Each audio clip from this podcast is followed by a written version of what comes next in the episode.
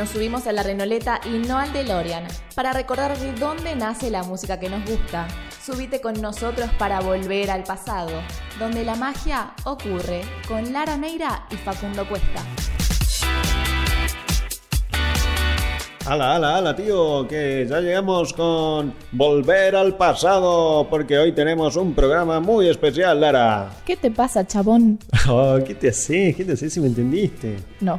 Estaba hablando en una tonada medio gallega, pero aunque no nos vamos para Galicia, vamos un poco más al sur de España porque vamos a hablar de... Flamenco.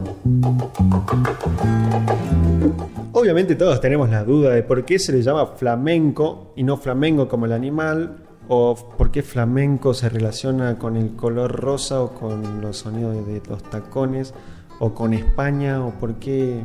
No entiendo nada. ¿Vos sabés explicarme algo?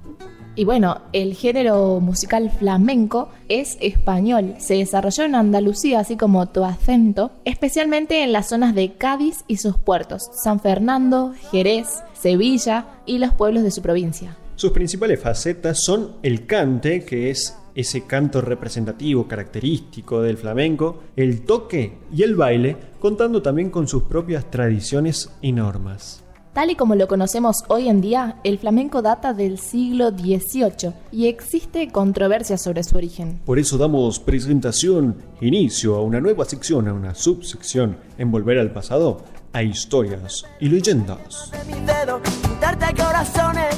Se cree que el género flamenco surgió a finales del siglo XVIII en ciudades y villas agrarias de la Baja Andalucía, destacando Jerez de la Frontera como el primer vestigio escrito de ese arte, aunque prácticamente no hay datos relativos a esas fechas, y las manifestaciones de esta época son más propias de la escuela bolera que del flamenco. Además, existen otras hipótesis que apuntan a la influencia en el flamenco de tipos de baile provenientes del subcontinente indio, lugar de origen del pueblo gitano que, como sabemos, estuvo mucho tiempo asentado en el territorio español y que tomaron una danza que se llama Katak. Además, el documental Gurumbé, Canciones de tu memoria negra, muestra la influencia africana en los ritmos y coreografías del flamenco.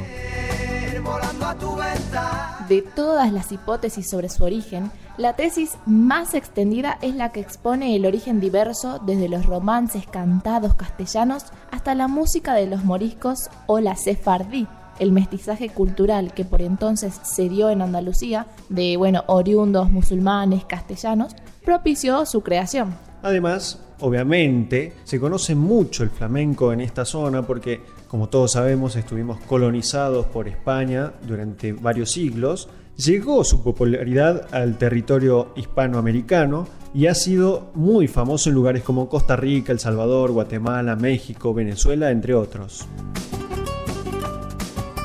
En noviembre del año 2010, la UNESCO lo declaró Patrimonio Cultural Inmaterial de la Humanidad, a iniciativa de las comunidades autónomas de Andalucía, Extremadura y Murcia. Entonces, ese es el origen que tiene el flamenco. Sí, te quiero y desde el día en que te vi me Obviamente traemos algunas curiosidades que tampoco van a ser un ping pong como en programas anteriores, sino que va a ser también como una explicación, pero tenemos dos partes. Aquí va la primera. ¿Por qué se llama flamenco? Hay una teoría que es la más difundida y es la que defiende Blas Infante en su libro Orígenes de lo flamenco. En ella indica que la palabra flamenco deriva de la expresión andalusí flamingerad, cuyo significado es campesino sin tierra. Se cree que este es el término que se usaba para aludir a los moriscos que fueron expulsados en España durante el reinado de los reyes católicos y que se empezaron a mezclar principalmente con gitanos. Otra pregunta. ¿Por qué se utiliza un vestido con volantes y cuál es el origen del traje de flamenca? Otra de las curiosidades del flamenco es conocer el origen que tiene su vestimenta, que se utiliza en, los espectáculos, sobre todo al que se refiere a los vestidos de las mujeres. También está vinculado con la cultura gitana, como mencionábamos anteriormente, porque las mujeres de los tratantes de ganado, muchas de etnia gitana, asistían a estas ferias con sus trajes de faena, batas con volantes y delantal. ¿Y qué instrumentos de percusión se usan en el flamenco? Yo te respondo esa. Aunque la guitarra es el instrumento rey del flamenco, no es el único que acompaña a este género artístico. Igual, ¿te sorprende saber que el zapato que utilizan los bailadores, los bailarines, allá le dicen bailaores, bailaores o bailaoras, está considerado ese zapato como un instrumento más de percusión? Mira. Además se suman las castañuelas, que es otro instrumento que se usa para muchos palos flamencos. Y otro de los instrumentos que hoy en día es identificativo del flamenco es el cajón flamenco, valga la redundancia. Este instrumento es de origen peruano y Paco de Lucía lo incorporó en 1977 tras conocerlo en una gira por Latinoamérica. ¿Sabes cómo podríamos llamar esta sección en vez de curiosidades? Podríamos decirlo aprendiendo con Facu y Lara, aprendiendo con Lara y Facu, aprendiendo con Volver al Pasado. ¿No? Me gusta. Sí, mejor.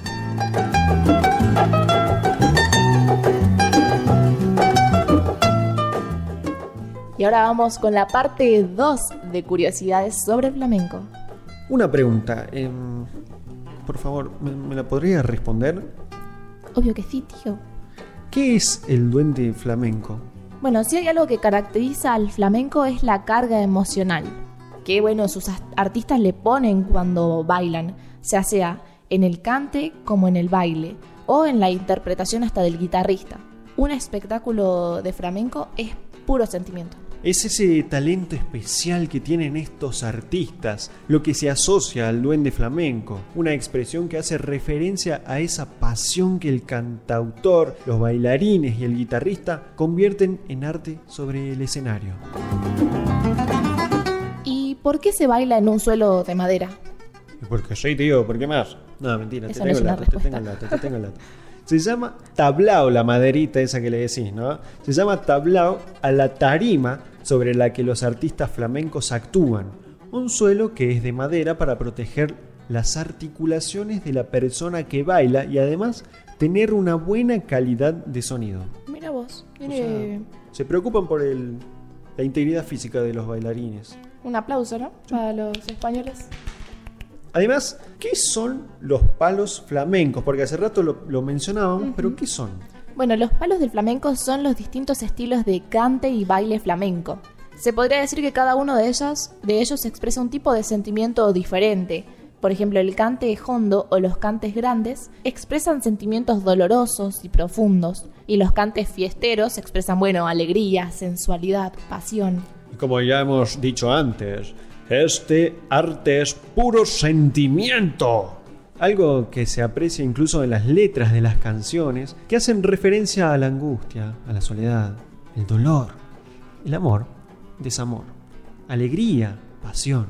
Incluso hay palos flamencos que llevan el nombre de estos sentimientos, como es el caso de la alegría o la soleá. O sea que los españoles te tiran sus palos. Mm, Sí te van a tirar si, si decís eso cuando vayas. ¿Vos qué decís? Que mejor no lo digo. No, no. Y hasta aquí llegamos con el programa del día de hoy sobre flamenco. El programa número 12 de Volver al Pasado.